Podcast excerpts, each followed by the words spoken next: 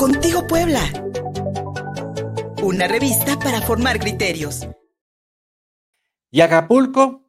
Es la pregunta que los habitantes del estado de Guerrero y de todo el país siguen presentando a los gobiernos emanados del partido Morena, dos semanas después del impacto del destructivo huracán Otis. Aunque algunos servicios comenzaron a restablecerse en el puerto, la enorme cantidad de basura acumulada, los escombros de casas y la falta de transporte son las principales afectaciones que prevalecen en Acapulco. Algunas personas han prendido fuego a la basura, ocasionando más caos y contaminación. Miles de habitantes de Acapulco todavía deambulan por las calles en busca de agua, comida o un transporte para llegar a sus hogares en las colonias alejadas. En la zona diamante del puerto turístico, los estragos y la destrucción por el paso del, huracán Otis siguen visibles.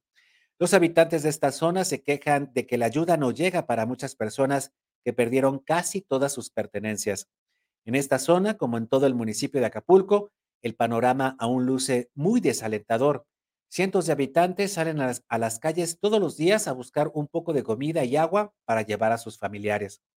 Ante la ausencia de gobierno, vecinos de diferentes colonias de Acapulco se organizan en grupos de vigilancia y crean barricadas en las calles para enfrentar con machetes, cuchillos y otras armas a los asaltantes que no solo han vaciado los centros comerciales, sino que también están saqueando las casas habitación del puerto. Los vecinos colocaron barricadas con láminas, tinacos, escombros y por, la no, y por las noches ya no dejan pasar a nadie después de las 19 horas, las 7 de, de las 7 de la noche, cuando prenden fogatas para alumbrarse, mientras que las demás familias les llevan cena y agua. Y en las últimas dos semanas ha sido la gente de Acapulco y del estado de Guerrero quienes han levantado la basura, el lodo y hasta aprovechan las crecientes de los ríos para llegarse de agua. Los vecinos de la colonia Progreso lavan sus ropas y aprovechan la creciente del río, del río Camarón, del río del Camarón, para bañarse e intentar limpiar sus casas. En esta colonia, los carros siguen apilados y tapados por el lodo. Una enorme cantidad de ramas y escombros forman parte del actual paisaje que dibujó el huracán Otis, el, huracán Otis, perdón. Sin embargo, este mismo río que destruyó el entorno de los vecinos de la colonia Progreso allá en Acapulco, pues se está convirtiendo ahora en su fuente de vida, no solamente para lavar la ropa, sino para llegarse de algo de agua para las necesidades básicas, pero especialmente para limpiar sus casas. Las imágenes, las imágenes no mienten, a final de cuentas han sido los acapulqueños y los guerrerenses quienes han dicho manos a la obra, porque no podemos esperar a la reacción de un gobierno que está negando por completo la gravedad del asunto. Y es que hay zonas en el puerto de Acapulco donde no ha llegado ningún tipo de ayuda, ni despensa, ni agua para beber. Mucho menos se ha presentado la Secretaría de Bienestar para censar a las personas damnificadas. Tal es el caso de las colonias 21 de marzo, Cumbres de Llano Largo y Amalia Solórzano, donde se encuentra todo destruido, incluyendo los caminos, las casas y los postes de luz. Varias familias tienen que dormir bajo las láminas porque todas las viviendas están destrozadas e inhabitables. Muchos habitantes se fueron del lugar, pero los que se quedaron no tienen que comer y varios necesitan medicinas. El paisaje, como en varias zonas de Acapulco, luce apocalíptico y los vecinos piden ayuda. Y en este recuento de los daños a dos semanas del huracán Otis, otras partes del puerto de Acapulco emblemática, emblemáticas como el puerto Marqués en la costa de Guerrero, pues es otro de los puntos que sigue gravemente afectado. Las imágenes de cromática agencia muestran estas lanchas hundidas, los restaurantes destrozados después del paso del huracán. La destrucción también es evidente en las casas de los habitantes de Puerto Marqués, construidas con materiales que los vientos se llevaron fácilmente. Es decir, como en toda la costa grande de Guerrero, las personas siguen sin viviendas, servicios ni fuentes de empleo ante la, ante la devastación de la infraestructura turística. En la zona de Caleta, del fraccionamiento Las Playas, todavía se respira una enorme destrucción. Los yates apilados unos sobre otros, autos volcados, casas derrumbadas, una enorme cantidad de basura en Playa Langosta, bardas tiradas, hoteles destruidos, incluyendo el histórico Hotel Flamingos, donde vivió el mítico Tarzán el actor Johnny Weissmuller, que allá en la primera mitad del siglo XX salía en esta muy conocida, conocida película de Hollywood. Y es que el Acapulco de los años 50, 40, 60 era el Acapulco de Hollywood, era el lugar de moda y lamentablemente hoy está destrozado. Las condiciones de abandono que padecen los habitantes del puerto de Acapulco, de Coyuca y de otros 45 municipios que fueron borrados de un plumazo y de una sola decisión, de una, de, una primera declaratoria de desastre, pues estas condiciones de abandono, sin duda alguna, impulsaron esta marcha que ayer arribó a la Ciudad de México. La noche de este lunes, los integrantes de la caravana Unidos por la Reconstrucción llegaron al zócalo de la capital del país. Sobre la fachada del Palacio Nacional, la frase acuérdate de, acuérdate de Acapulco, en referencia al desdén presupuestal del presidente Andrés Manuel López Obrador, quien ha escatimado ayuda y recursos para aliviar las pérdidas por el huracán Otis. Así, el arribo de la caravana Somos Acapulco hasta la Ciudad de México.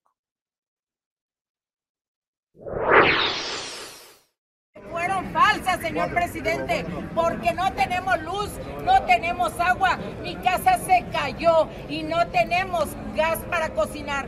Y como le dije el día de ayer, ni una lata de atún nos llegó por parte de la gobernadora ni de la presidenta municipal.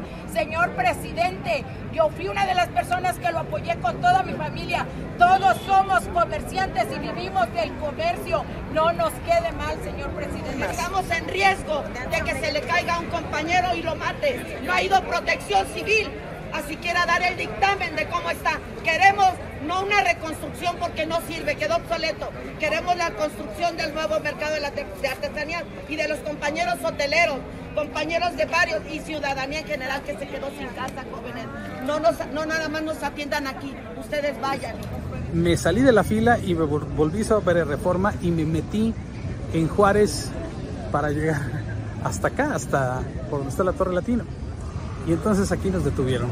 Pusieron estas, estas este, grúas y patrullas y nos empezaron a intimidar, este, eh, que nos que no podíamos pasar. Y luego todos los coches, entonces dije, bueno, pues yo voy a sacar mi coche de aquí, lo voy a poner en otro lugar donde no estorbe. Y entonces dejamos salir a todos los coches, excepto a todos los que tengan esta leyenda que dice somos Acapulco.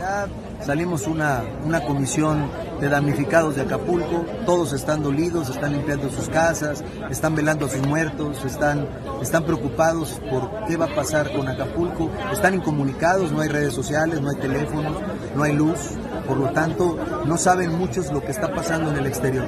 Y el gobierno le está apostando al olvido y le está apostando a minimizar la desgracia y eso nos preocupa enormemente.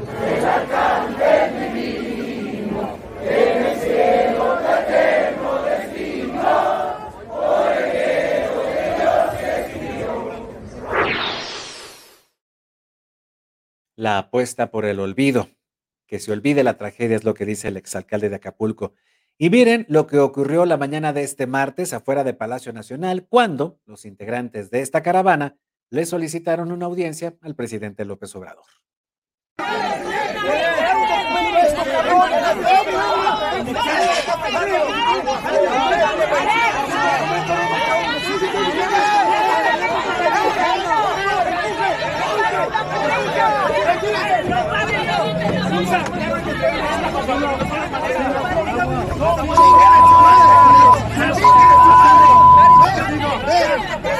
Hasta para entregar un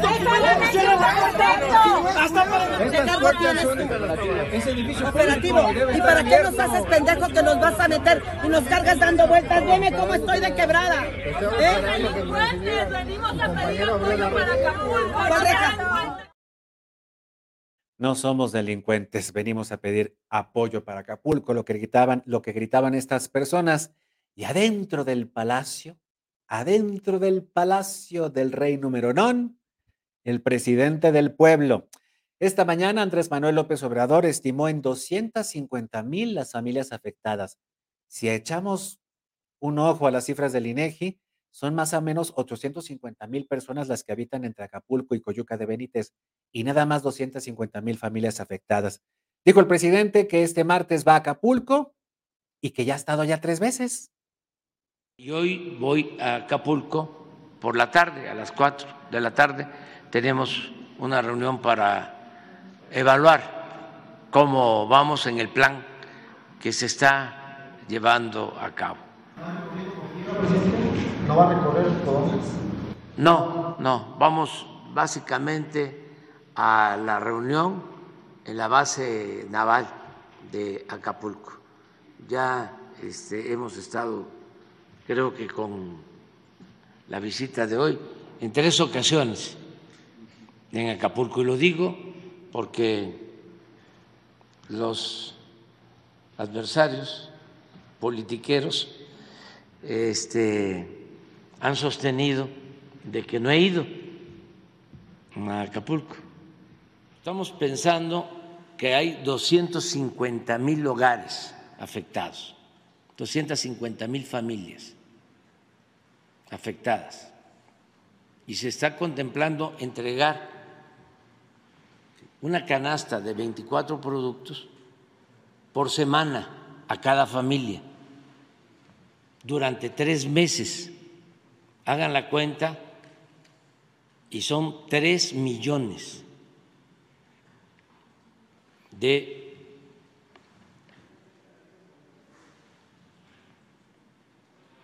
eh, eh, canastas van a significar una erogación de 2.500 a 3.000 millones de pesos. Entre peras o manzanas, entre canastas o pesos, el presidente López Obrador prácticamente está inventando al paso un plan de reconstrucción y una reunión de evaluación de lo que poco se ha hecho en una base naval militar muy lejos de los reclamos de los acapulqueños y de los guerrerenses. Hasta el momento, según cifras oficiales, 48 víctimas mortales, la última de ellas una niña pequeña que se encontraba en la lista de desaparecidos, una lista de la cual la gran mayoría de los acapulqueños desconfía. Hay quienes dicen que hay más de 700 personas perdidas en el mar. Ojalá que el gobierno federal no mienta solo para salvar a este señor y las miles, miles de personas que no pudieron salvarse de Otis. En realidad, tenemos que preguntarnos en este país, poner en la balanza qué es más importante, un señor o toda una población. En www.contigopuebla.mx hay más noticias. Visítanos en nuestros canales de YouTube, de Facebook, de Twitter y Daily Motion. En todas las plataformas de podcast, en Instagram, en TikTok y en Threads. Javier King, que la producción, soy Luis Fernando Soto. Gracias. Contigo Puebla. Una revista para formar criterios.